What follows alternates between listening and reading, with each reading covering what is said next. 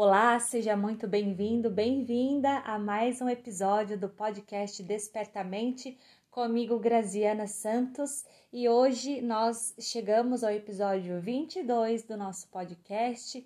Lembrando que o nosso objetivo é sempre trazer pílulas de autoconhecimento que vocês possam praticar no dia a dia e começar a perceber algumas mudanças nas atitudes, nos comportamentos e nos padrões mentais também. Então sejam todos muito bem-vindos. E hoje nós vamos falar sobre por onde começar quando eu entro nessa jornada de autoconhecimento, ou seja, o que você não pode deixar de fazer quando inicia a sua jornada de autoconhecimento. Já imaginou o que seria? Por acaso você já despertou para essa jornada de autoconhecimento? Já começou a olhar um pouquinho para dentro de si? Como tem sido? Tem sido desafiador? Tem sido feliz? Tem sido doloroso em alguns momentos? Pois é, autoconhecimento envolve tudo isso e muito mais, porque é aquilo que vai nos levar a um novo patamar. E toda mudança envolve deixar as roupas antigas para a gente poder vestir as novas. Então vamos lá, vamos hoje falar sobre aquilo que você jamais pode deixar de fazer se quer iniciar o seu autoconhecimento.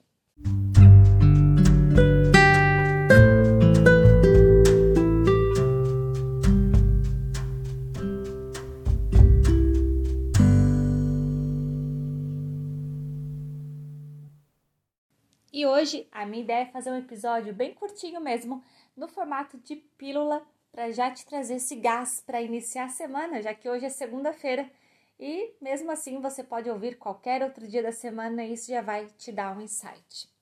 Então, quando a gente está iniciando o processo de autoconhecimento, primeiro passo, né? É muito difícil aquela pessoa que fala assim: agora eu vou iniciar um processo de autoconhecimento. Geralmente não é assim, não é mesmo? Se você está aqui me ouvindo, ah, só você sabe como tem sido a sua história e a sua jornada. Normalmente foi assim comigo e acredito que é assim com muitas pessoas, se não a maioria. A gente inicia o processo de autoconhecimento quando algo começa a ficar incômodo dentro de nós. Quando algo começa a doer dentro de nós e a gente não sabe da onde vem essa dor, da onde vem esse sofrimento.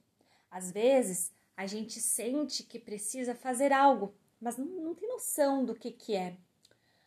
Outras vezes a gente sente como se a vida estivesse estagnada e a gente ainda não faz ideia por onde começar. Às vezes parece ser tantas coisas para resolver que a gente perde foco, não sabe qual é o primeiro passo ou qual seria o passo que iria nos levar mais longe.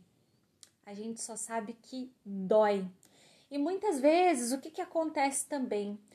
Essa dor nos leva a outras dores. Sabe aquele momento quando você vive uma situação difícil na sua vida e parece que tudo mais também começa a dar errado? Pois é, a gente acaba criando essas múltiplas realidades. E é sobre isso que eu quero falar para você. Sobre as realidades que nós mesmos criamos. Então, minha gente, a gente inicia o autoconhecimento assim, quando algo está doendo. Algumas pessoas acabam se apegando a essa dor ou não não, vê, não vendo, não enxergando um caminho a seguir e tudo bem, permanecem a vida assim, olhando para as suas feridas e seguindo a vida dessa forma. Tudo bem. Mas tem pessoas e essa foi a minha escolha, e pode ter sido a sua também, que vão buscar a ajuda, terapias, conhecimento, seja lá o que for, para trazer uma explicação, um entendimento. Quando a gente começa essa jornada do autoconhecimento, a gente só quer respostas. A gente só quer resposta para aquilo que dói. E é só isso que a gente quer. E lá no meio do caminho, a nossa consciência começa a despertar para as nossas atitudes, para as escolhas que a gente foi fazendo ao longo do caminho que nos conduziram à exata situação que nos encontramos hoje. Aí você vai me dizer, Grazi, mas eu não escolhi o meu divórcio, eu não escolhi tal doença, eu não escolhi tudo isso que aconteceu para mim. Então, hoje, o nosso episódio 22 é para gente falar sobre autorresponsabilidade. Para gente falar sobre o que não podemos deixar de fazer se quisermos despertar a consciência, despertar a mente, despertar para um novo momento da nossa vida, para um novo patamar de autoconhecimento, para uma vida com mais luz da consciência mesmo. E isso se chama autorresponsabilidade. E se a gente for entender o sentido mais profundo de autorresponsabilidade, ela quer dizer que nós somos responsáveis por absolutamente tudo o que acontece nas nossas vidas. E esse, eu posso garantir para você que está me ouvindo, esse é o passo mais desafiador do autoconhecimento. Porque quando a gente tá lá atrás, naquele momento que eu falei que a gente só enxerga dores, só quer as respostas, a gente ainda está olhando muito para o drama, a gente ainda está olhando muito para o que dói, ou a gente está olhando para aquilo que falta. Logo, a gente está numa posição de pessoa menos favorecida. Olha só tudo que me acontece, olha só tudo que eu estou passando. Então, essa é a postura da vítima. Inclusive, já falamos sobre esse sabotador aqui no canal. Se você não ouviu, volta lá para ouvir certo? A gente está na postura da vítima. E quando a gente entra nesse autoconhecimento, qual é o caminho mais legal para isso? É a gente começar a olhar as coisas que acontecem na nossa vida e começar a se perguntar o que eu posso aprender com isso. E quando você se pergunta o que eu posso realmente extrair de aprendizado desta situação difícil e dolorosa que está acontecendo, você inevitavelmente sai do papel de vítima, porque você passa a olhar todas as situações com o viés do aprendizado. Então, independente do nível da situação, de gravidade ou de dor, se você olhar pelo prisma de que o que essa situação veio para me ensinar, você se torna protagonista, mesmo que você não tenha escolhido a situação, mas você escolhe como reagir a ela ou como agir, né? Não reagir, mas como agir diante dela. E a partir desse momento você usa a força que existe dentro de você, a força de criação. Veja a diferença de você se colocar lá na primeira situação que eu falei, né? Do porquê que isso acontece comigo, por que, que eu estou vivendo essa situação difícil? Meu Deus, por que, que nada dá certo? Por que tudo que eu quero acontece ao contrário? Por que tantas dívidas? Por que esse casamento ruim? Por que tudo isso? Veja a energia que tem nisso. É de amor, é de abundância, é de prosperidade? Eu acredito que não. Mas quando você começa a mudar o seu olhar, a sua mentalidade, e você passa a olhar as situações, mesmo as que já aconteceram, e se perguntar: o que essa situação veio para me ensinar? Você cresce diante de cada situação desafiadora que te acontece, porque se você extrai o aprendizado, você não tem outra alternativa a não ser crescer e evoluir. E isso é autorresponsabilidade. É você escolher o rumo que você realmente quer dar e não o rumo que as circunstâncias te colocam. Esse é um ponto da autorresponsabilidade.